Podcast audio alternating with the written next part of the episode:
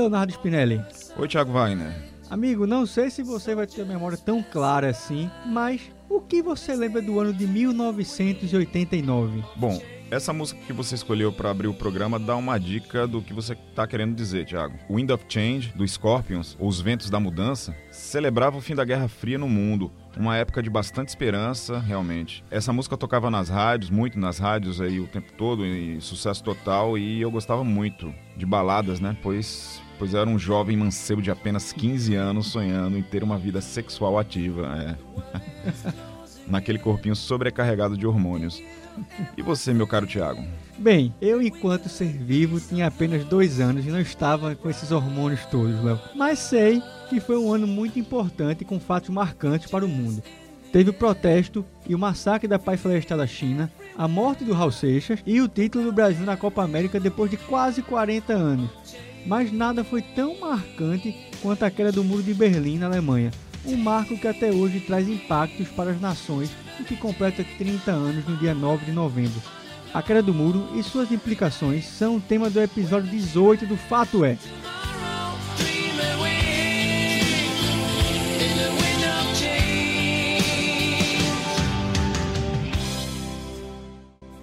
Vamos primeiro para algumas contextualizações históricas sobre o Muro de Berlim.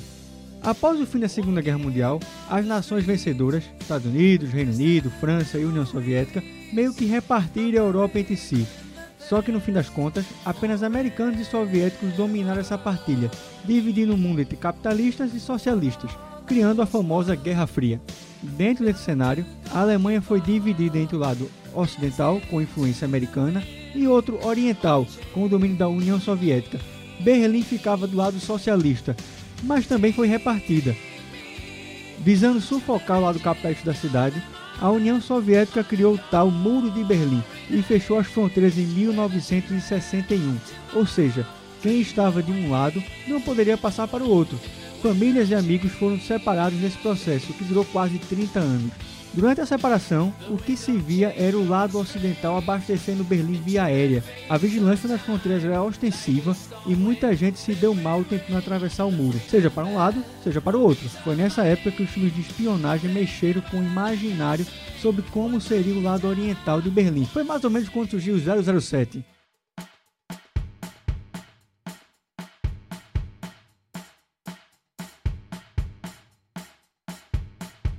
A queda ocorreu finalmente em 1989, em festa para os dois lados. O fato marcou também a gota d'água que faltava para o fim da Guerra Fria, anunciado oficialmente em dezembro do mesmo ano. Também foi o prenúncio para o fim da União Soviética, que só ocorreu oficialmente dois anos depois. A queda do muro e a abertura das fronteiras, contudo, não foi um mar de sonhos para o povo alemão. A realidade era muito mais dura com a revelação de como vivia o lado soviético. O desafio da Alemanha unificada era não só trabalhar uma ideia de nação com povos que ficaram separados por décadas, mas organizar economicamente o país. 30 anos depois, ainda temos efeitos sobre essa diferença entre as duas Alemanhas. Para se ter uma ideia bem simples, vamos usar o exemplo do futebol como referência. Desde a unificação, nenhum clube do lado oriental conseguiu vencer o título do campeonato nacional. Pelo contrário, foram praticamente todos rebaixados devido à falta de competitividade.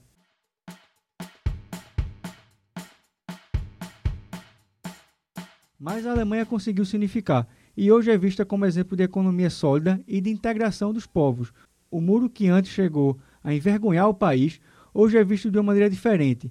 Quem explica um pouco para a gente é o professor e pesquisador de Relações Internacionais da Faculdade de Damas, Antônio Henrique Lucena. Fala aí, professor. O que eu gostaria de ressaltar é, da queda do muro, e principalmente no caso da Alemanha, foi justamente as políticas de integração entre a ocidental e a oriental, né? então a República Federal e a República Democrática.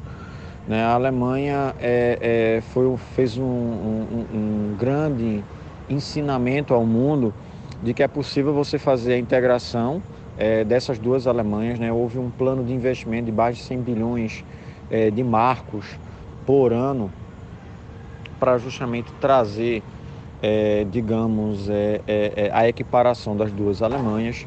Isso foi algo considerado bastante emblemático, né? É, e o legado que a gente ficou também ficou para o caso da Europa, né? Então, ou seja, é, a Alemanha unificada, ela ficou muito mais forte e ela atuou também como motor de integração da União Europeia.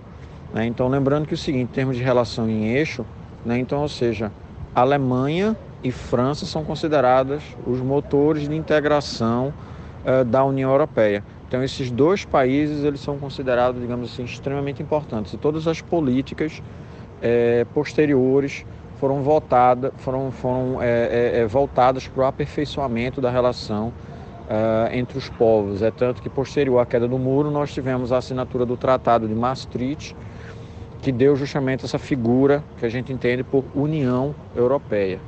Então foi algo realmente aí extremamente é, interessante nesse sentido. Né? Então, uh, algo considerado bastante emblemático. O contexto atual, contudo, coloca a Alemanha e o mundo diante de novas divisões. Um exemplo está na própria Europa, com crise de migrações, com vários países fechando suas fronteiras. Também temos o Brexit, que é uma espécie de segregação no maior bloco integrado do mundo, que é a União Europeia. Os muros hoje são mais simbólicos do que o de Berlim. Saindo um pouco da Europa, temos questões de separação dos povos nos Estados Unidos. O país antes visto como terra das oportunidades e com braços abertos para o mundo, hoje se volta para dentro. O mais claro exemplo é a política do presidente Donald Trump para construir um muro na fronteira com o México. O professor Antônio explica mais um pouco para a gente.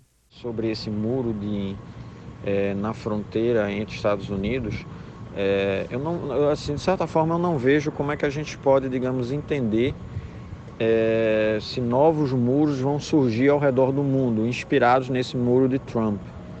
Né? É, até porque, é, na prática, é, esse muro da fronteira sul né, do México com os Estados Unidos, ele já existe desde a década de 90. Né? É importante a gente relembrar que esse muro ele foi construído, quer dizer, um muro com uh, uh, materiais diversos, né, como ferro, é, desde a época da crise do México, que houve uma grande é, entrada de imigrantes é, no território americano em virtude da crise mexicana, e no âmbito da Operação Guardião do governo Bill Clinton, o Congresso americano liberou verbas para aumentar o monitoramento da fronteira, assim como também é, colocar barreiras físicas de entrada. Né? Então, essa questão do muro de, de Donald Trump ele é, digamos assim, muito mais um fator de campanha, muito mais ideológico, né, de populismo de direita, nesse sentido para atuar com uma, uma forma né, de, aí, é, é, é, de tentar realmente separar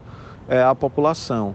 Né? É claro que, em certa medida, alguns muros eles são bem-vindos pelo povo ao redor do mundo, como, por exemplo, o muro da Cisjordânia entre Israel e a Palestina. Né, o muro da Cisjordânia terminou diminuindo, teve como efeito a diminuição dos atentados terroristas né, dentro de Israel, já que o Shin Bet não dava conta né, de todos eles. Durante a gestão de Ariel Sharon, esse muro ele foi construído e goza de grande popularidade dentro da população israelense, apesar de ser extremamente mal visto é, com relação aos palestinos, mas é, que permanece. Né? Então, outros também podem surgir. Né? Então, essas barreiras físicas, não sei se atualmente a gente vai ver o crescimento dessas barreiras físicas, porque isso depende muito dessas especificidades é, locais. Com tanta gente hoje caindo distância, é impossível que esse processo não trouxesse influências para o Brasil. Explica um pouco mais aí sobre esse fenômeno, Léo. Pelas conversas que tive, Tiago, a gente poderia chegar a uma conclusão de que a queda do muro de Berlim vem acompanhada de uma grande sensação de alegria e de esperança provocada pela mudança, um wind of change, né? É, aquela esperança de que o bem vence o mal, de que o pensamento diverso passa por cima do controle central. Mas 30 anos depois não é bem assim, Tiago. É como se o mundo dividido em dois blocos tivesse mantido um grau de equilíbrio e com o declínio de um, que seria o poderio soviético, né, o lado, digamos assim, vencedor, se desvirtua.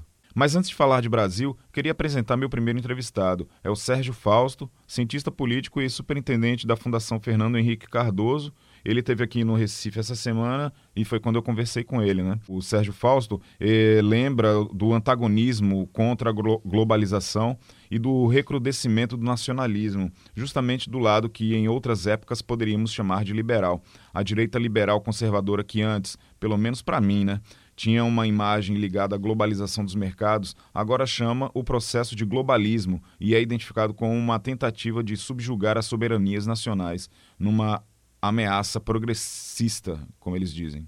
O colapso do, do Muro de Berlim foi o colapso do socialismo real. Primeiro na Europa do Leste e depois, eh, dois anos depois, na União Soviética. Eh, foi um acontecimento traumático do ponto de vista da, da esquerda, de um modo geral, embora muitos setores de esquerda não fossem adeptos mais do modelo, do modelo soviético. Mas é, é um momento em que se constata é, que o capitalismo havia vencido a competição é, contra o socialismo realmente existente. Vamos nos lembrar também que dez anos antes do, da queda do Muro de Berlim, a China inicia o seu processo de reformas. E, embora mantendo o nome de socialismo, a China passa a operar segundo uma lógica capitalista. Não é à toa que é naquele contexto que surge um livro hoje famoso do Francis Fukuyama que se chamava O Fim da História. O que, que ele queria dizer com o fim da história? A ideia de que a competição entre duas formas alternativas, antagônicas de organização das sociedades, essa disputa havia terminado com a vitória inexorável eh, do capitalismo no seu modelo liberal. Né? O capitalismo liberal havia triunfado sobre o socialismo realmente existente. A, a esquerda ficou órfã portanto, de um modelo alternativo. E foi procurando tatear o terreno é, é, em busca de é, opções alternativas. Uma parte desse processo de busca de, de, de opções foi uma parte foi canalizada pelo movimento antiglobalização, e, em alguns casos como uma manifestação que tinha traços anarquistas, a ideia, digamos, contra todos os poderes eh, constituídos. Mas, Sérgio Fausto, como a queda do Muro de Berlim repercutiu nos países da América Latina? Na América Latina, em particular, eh, essa busca de novas utopias desagou, na verdade, em novos populismos. E o mais marcante deles, o, o, o Chaves na Venezuela.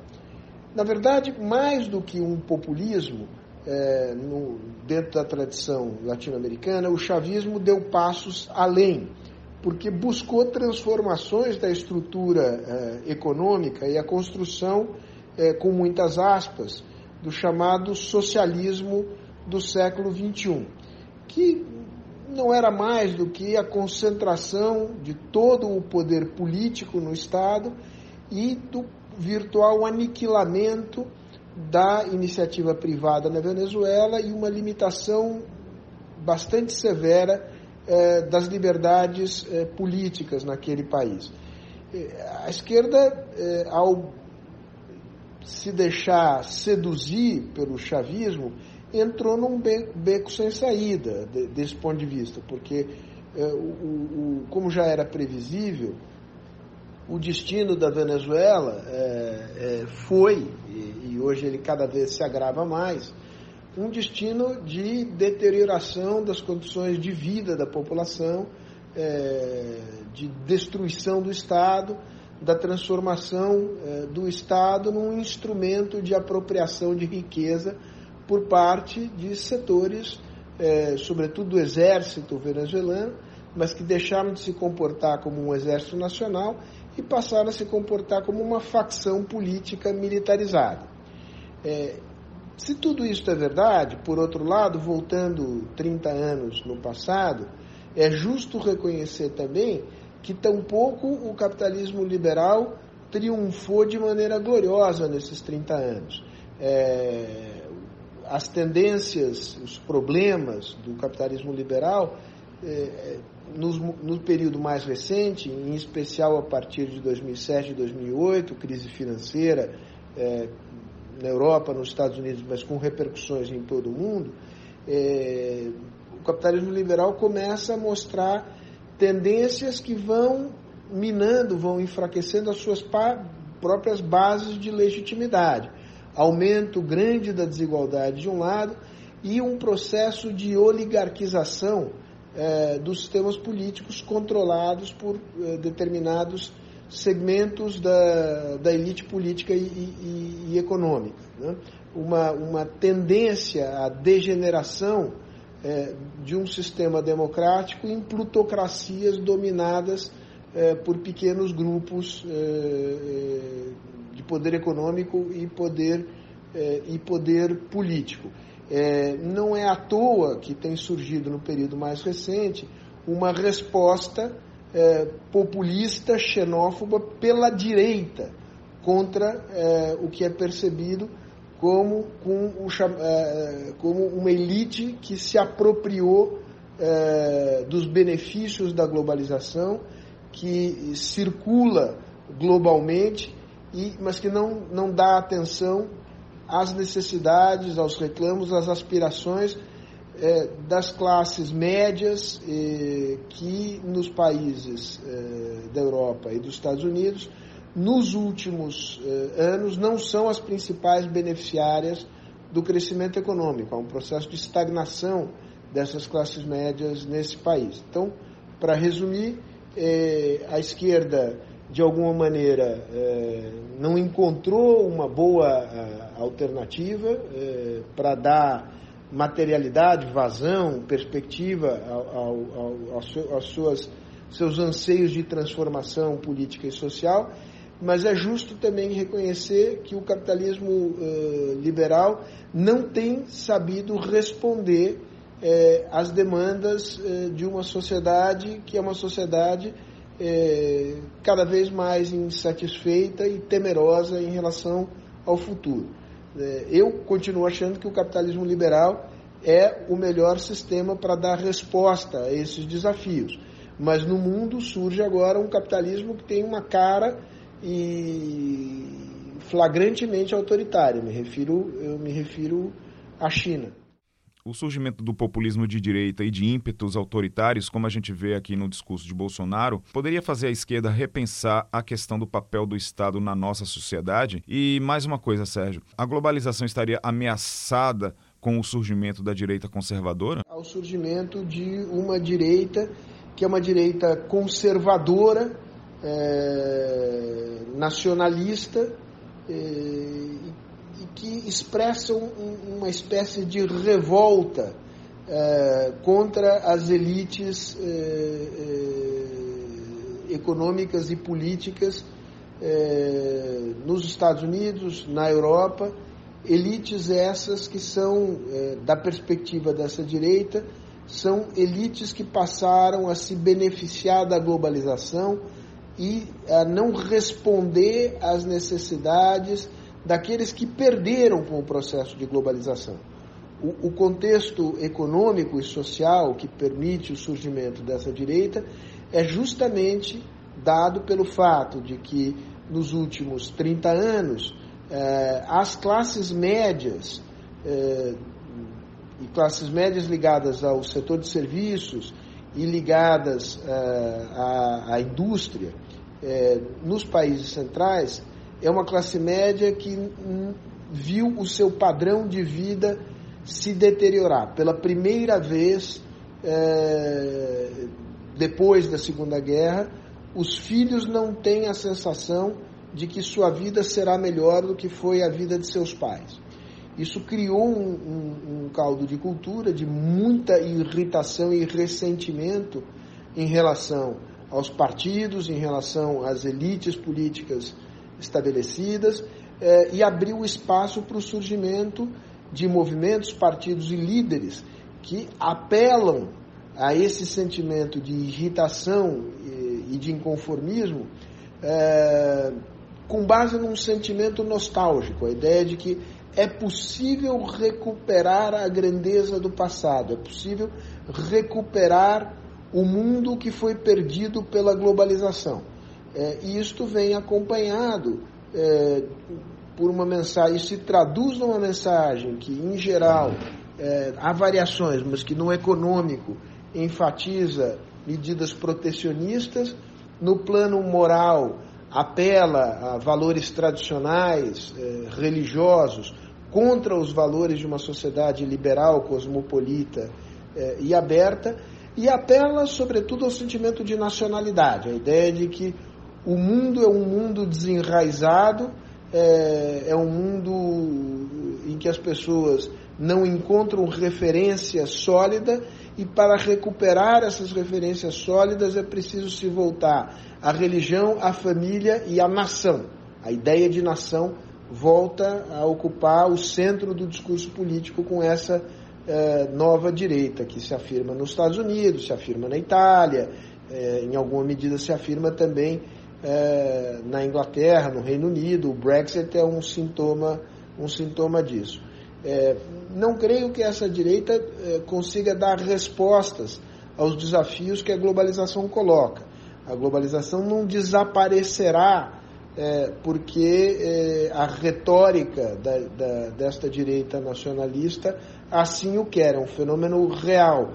As sociedades estão mais integradas, as tecnologias permitem essa integração, as economias estão mais integradas e não é possível eh, engatar marcha ré na história. Agora, por hora, esse discurso tem sido capaz de criar pelo menos a ilusão de que ele é uma alternativa eh, à situação vivida nos últimos 20, 30 anos por parte importante da classe média e da antiga classe operária nesses países e, portanto, tem algum fôlego político.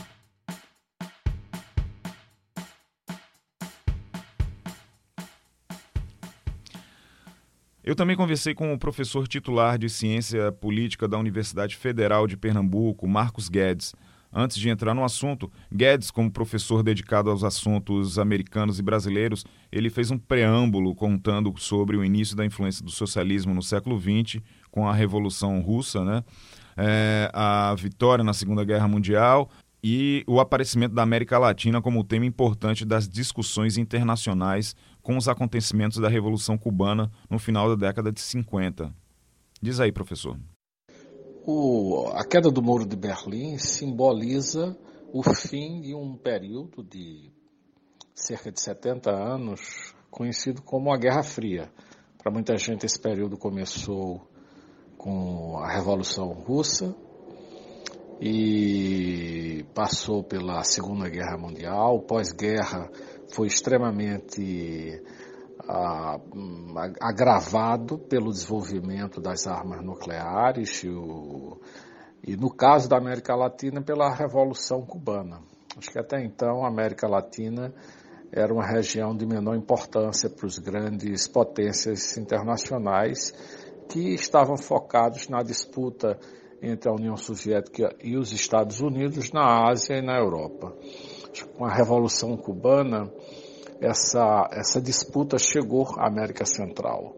Basta dar uma olhada na história e ver a importância da, a, da ascensão de Fidel Castro e das, uh, dos acontecimentos que vieram na medida em que Fidel Castro passou a receber apoio da União Soviética. Ah, talvez o acontecimento mais grave da Guerra Fria tenha sido a crise dos mísseis em Cuba. E certamente isso teve um impacto enorme na América Latina. Eu acho que a Revolução é, em Cuba mostrou que, ou estimulou, de certa forma, as elites latino-americanas, comunistas ou não, a tomar uma iniciativa mais independentista frente às, aos interesses norte-americanos na região. Ah, hum, o, os final dos anos 80 já já havia um certo, uma certa ideia de que a União Soviética estava entrando, entrando em declínio e tinha pouca capacidade de concorrer com os Estados Unidos, principalmente em termos de revolução tecnológica. E o, a, a, queda do Muro de Berlim simbolizou isso. Na América Latina, eu acho que existiram aqueles grupos mais ortodoxos que ficaram surpresos ou que acusaram o governo soviético de Gorbachev de ter é, decidido abrir mão de, de, do seu poder político, de enfrentar a, o sistema é, de poder norte-americano. E, mas também na América Latina, uma parte da esquerda já havia se distanciado bastante da política soviética, estava mais alinhado com a política associada a Cuba. E no Brasil, professor Marcos Guedes, como o fim da Guerra Fria influenciou a esquerda no país? O, o fim do, do, do, da Guerra Fria e a queda do Muro de Berlim representou, de certa forma, um triunfalismo do modelo norte-americano, principalmente do modelo da democracia liberal americana. Isso foi importante para o Brasil, porque foi no momento em que não só o Brasil, mas outros países é, do planeta ah, passaram a dar uma ênfase maior no, no modelo democrático e de reformas. Eu acho que se acreditou ah, por um certo momento que o futuro dos países estaria associado ao fortalecimento uh, do regime democrático político e que esse regime iria acomodar eh, as forças políticas, tanto de direita quanto de esquerda isso foi positivo, eu acho que foi positivo para o Brasil, foi positivo em outros países. Eu acho que o Mercosul, por exemplo, foi uma iniciativa regional associada ao fim da Guerra Fria, inspirada na União Europeia. A própria União Europeia se fortaleceu bastante, porque antes da guerra, não, durante a Guerra Fria, a Europa era o palco de conflito nuclear e ela se tornou um ator independente de grande importância no cenário político é, de então. O PT, que foi criado nos anos 80, ah, teve seu momento político mais importante nesse período pós-Guerra Fria. Foi quando ele começou a ganhar prefeituras, a desenvolver políticas associadas com a população em geral, desenvolveu uma grande militância a nível, a nível nacional e tentou criar um modelo político mais democrático ah, nas cidades, não é a ideia de democracia participativa. É, quem olhar e estudar política naquele período vai ver que existe toda uma inovação, não só no PT, mas em outras partes, em outros grupos é, de esquerda e mesmo do centro. É, e até mesmo de centro-direita no Brasil. Foi um, um impacto nessa perspectiva foi muito importante. Ah, é por isso que esse, ah, para a maioria dos autores, eu acho que é um divisor de água aí nos anos, nos anos 90. Ah, no caso do Brasil também foi quando se criaram as condições para a chegada de Fernando Henrique Cardoso ao poder. Lembre que Fernando Henrique Cardoso era um homem considerado de esquerda, um pensador, um professor, um filósofo, um político, e que sua chegada ao poder teve um papel extremamente renovador nessa leitura, nessa visão, nessa percepção tradicional no Brasil de que ou você é de direita e é autoritário e é a favor de um modelo liberal de economia, ou você é de esquerda e é a favor de um modelo estatista e também tem elementos de autoritarismo. O, eu acho que Fernando Henrique Cardoso ele tentou, em parte, quebrar com esse modelo e, e a, um, reformar o Estado brasileiro de maneira que ele ficasse mais preparado para as mudanças que se esperava ocorrer a partir do fim da Guerra Fria. Se o fim da Guerra Fria teve impacto sobre a esquerda, como na lei da ação e reação, também teve influência sobre a direita, e esses efeitos nós estamos conseguindo ver mais recentemente. E foi justamente sobre esse tema que eu perguntei ao professor Marcos Guedes. E a direita? Como podemos analisá-la nesses últimos 30 anos, professor? Acho que o, a emergência dessa nova direita nesses 15, 20 anos está um pouco associado com o declínio do poderio americano. Lembrem que no final da Guerra Fria, é, os Estados Unidos se apresentava como a única potência global.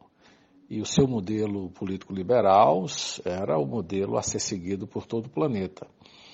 Nesses últimos 20 anos, principalmente depois do 11 de setembro, os Estados Unidos perceberam que o desafio de ser a única grande potência era grande demais. O país estava com uma população empobrecida, ah, os custos é, de uma defesa global eram e continuam sendo elevados. Os Estados Unidos gasta mais em defesa do que todo o resto do planeta junto, e a população estava insatisfeita. Ah, isso fez com que houvessem grandes mudanças.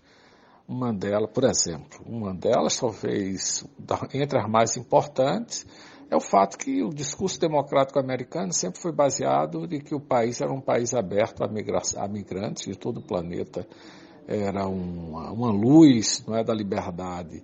E nós vemos nesses últimos 10 anos ou 15 anos uma, uma, uma mudança na direção oposta, o fechamento do país para a migração, é, expulsão de imigrantes ilegais, é uma postura mais conservadora. A própria eleição do presidente Trump foi uma eleição extremamente atípica. É um presidente que tem um discurso é, extremista, é incomum, incomum ao poder americano desde os anos 50. E, a, e também tem uma postura de, de sair de certos. Ah, de, de tirar o envolvimento americano em certas áreas do planeta. Veja, associada a esse declínio americano, há todo uma, uma, o crescimento de grandes potências que não são democráticas. Eu acho que aí está a China, a, a Rússia, que conseguiu se reconstruir, ah, e, e, querendo ou não, pela primeira vez desde a Segunda Guerra Mundial, nós temos e aceitamos conviver com potências, grandes potências que têm um regime não democrático. Eu acho que isso, isso influenciou enormemente na ascensão é, de parte da direita no mundo. Eu acho que uma outra influência está associada com a ideia de globalização, que, que, surgiu, surgiu e ganhou uma certa dinâmica com o fim da Guerra Fria. Mas a, a, a, o, o nível de globalização que nós vivemos hoje, ele é percebido pela população local em muitos países como uma ameaça. Imagine os ingleses, por exemplo, que voltaram pela saída da União Europeia, boa parte do, da argumentação foi feita a partir da manutenção da sua do tipo de sociedade tradicional que os ingleses têm, do seu estilo de vida, não é? Quanto maior a participação do país em, em organismos, em projetos regionais ou internacionais, maior fragilidade desse país frente ao que acontece nesses, é, nesses grandes blocos. No caso da União Europeia, está claro, a crise migratória da África tem tido um impacto enorme, inclusive de reforço aos movimentos conservadores e de direita na Europa, que acham que os africanos, asiáticos, uh, ah, em grande quantidade são uma ameaça à cultura e a sua, sua, o, seu, o seu modo de vida. Ah, em, outros, em outros locais, nos Estados Unidos, de certa forma, isso se manifesta também. Né? Eu acho que na América Latina, no Brasil, isso não se manifestou dessa forma, porque a migração que nós temos tido, no caso do Brasil, ah, do Haiti e recentemente do, a da Venezuela ainda é bastante limitada. Eu acho que a, a, esses dois movimentos, o declínio da democracia no, no, planeta, o surgimento de grandes potências com regimes não democráticos liberais, né, com regimes ah, mistos ou autoritários. E, por um lado, e as consequências inesperadas dos processos de globalização e também do processo de disputa americano pelo poder global. Boa parte da, da migração ah, para a Europa, saindo da África, está associada às guerras que ocorreram e ainda ocorrem naquela região, mas começaram com a guerra do Iraque no pós-11 de setembro. Esses acontecimentos são, ao meu ver, o motor principal do surgimento dessa nova direita global.